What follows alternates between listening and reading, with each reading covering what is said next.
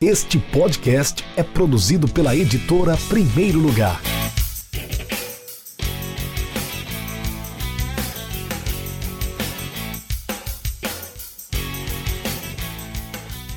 Fala galera, aqui quem está falando é o professor Lucas Leonardo. Eu sou o autor do livro Vida de Treinador, Crônicas e Reflexões sobre Pedagogia do Esporte. E no dia 23 de agosto, Unicampus, em Goiânia, vai haver o lançamento do livro. Eu gostaria de convidar todos para estarem presentes no lançamento. Eu quero falar um pouquinho sobre o livro e sobre uma crônica que para mim ela tem uma importância grande, as reflexões que ela traz, que é a crônica 58 a 1. Nela eu falo sobre a busca que o Duda teve durante uma das suas experiências profissionais, né?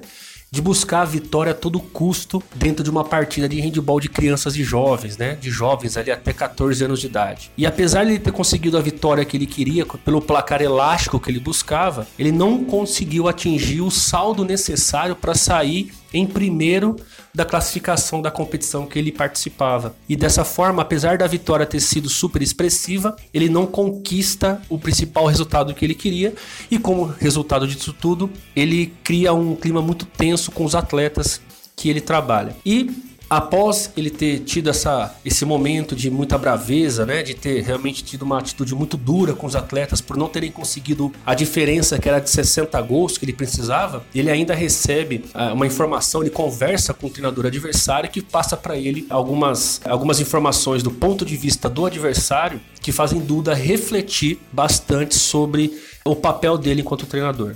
Logicamente que para saber qual foi esse diálogo e saber exatamente quais foram as reflexões que o Duda teve, você precisa adquirir o livro dele, pensar e refletir sobre a função do treinador, o papel que ele tem frente à liderança de crianças e jovens, frente à relação com a família, para poder entender aí quais foram as aprendizagens do Duda nessa crônica, nessa passagem do livro. Então é isso. É, convido você novamente para o lançamento do livro, para adquirir o livro pela editora Primeiro Lugar. E é isso, muito obrigado. Espero que você possa fazer a leitura desse livro, refletir muito e aprender muito sobre pedagogia do esporte.